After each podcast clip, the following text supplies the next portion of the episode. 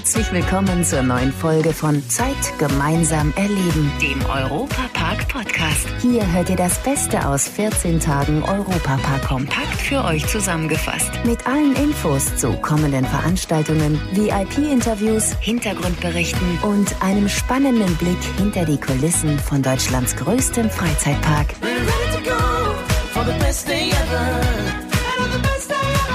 Hallo liebe Fangemeinde des Europaparks, schön, dass ihr alle bei uns seid. Ich bin Matthias Drescher und nehme euch gleich mal mit in den neuen Wasserpark Rolantica. Der Rolantica Countdown. Noch ist es zwar nicht so weit, dass man dort abtauchen kann, aber mit rasanten Schritten wandelt sich die neue Attraktion von einer riesengroßen Baustelle zu einem gigantischen Freizeitvergnügen. Die ersten Rutschen sind montiert, das Adrenalin schießt durch den Körper allein bei dem Gedanken, die Ampel wird grün bei der Rutsche und los geht's. Bis zur Ekstase geht es dann bei der Vorstellung, wie das Wasser ins Gesicht spritzt, der Fahrtwind die Haut kühlt und man vor lauter Freude johlend davonsaust. Wasserrutschen macht eben einfach Spaß. Das bestätigt auch das erste Rutschen-Testvideo von Rolantica.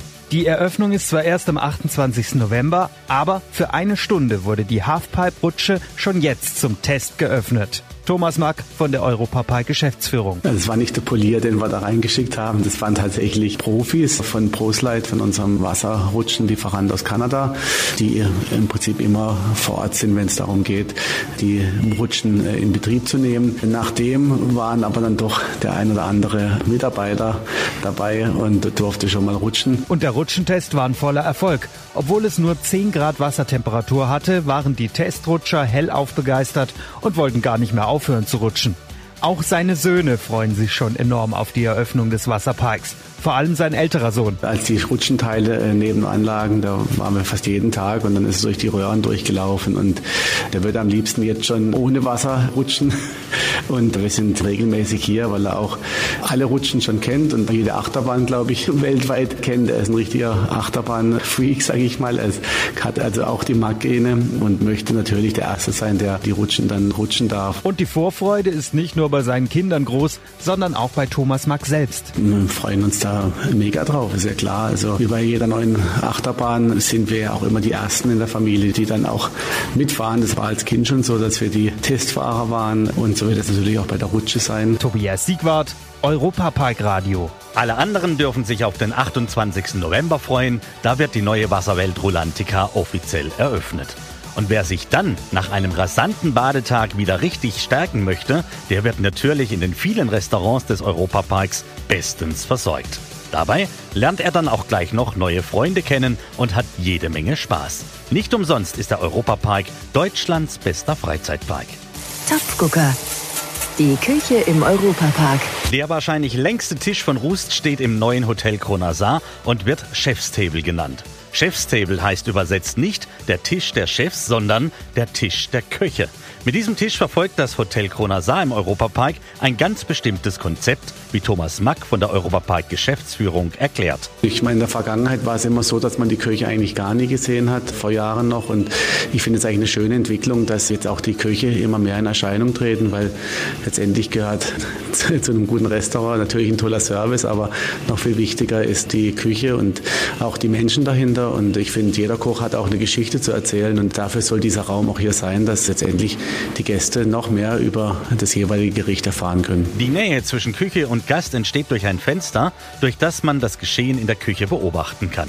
Der Chefstable geht sogar noch einen Schritt weiter, sagt Julian Scheibel. Das ist der Küchenchef vom Restaurant Tre Kronen im neuen Hotel Kronasar. Wir haben hier unser Fenster, wo Leute reingucken können. Wir haben die Tür hinten, wo Gäste auch einfach aufstehen können während des Essens und können einfach mal in die Küche kommen.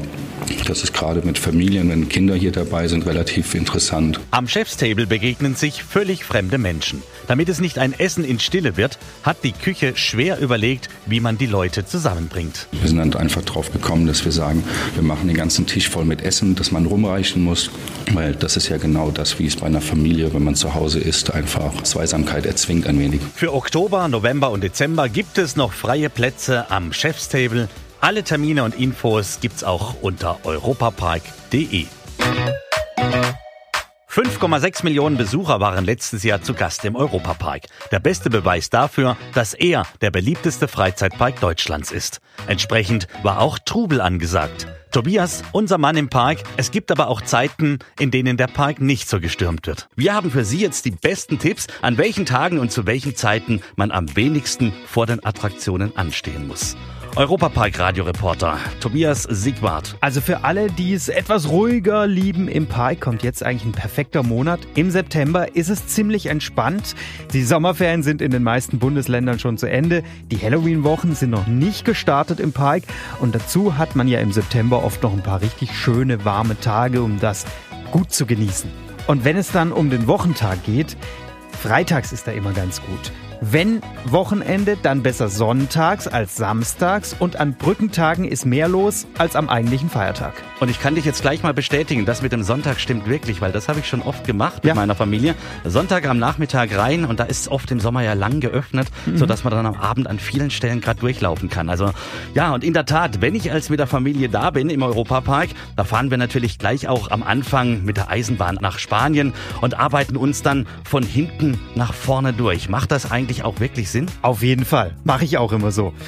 Und es gibt sogar noch ein paar Detailtipps für einzelne Attraktionen. Bei der Silverstar ist statistisch vor 10 oder zwischen 13 und 14 Uhr am wenigsten los.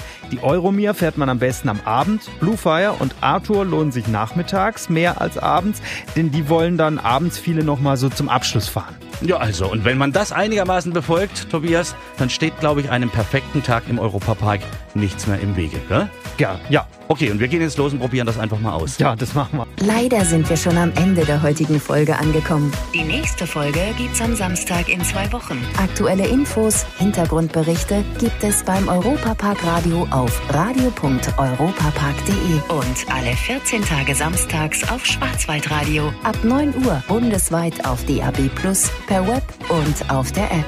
Vielen Dank fürs Zuhören und bis zum nächsten Mal bei Zeit gemeinsam erleben, dem Europapark Podcast.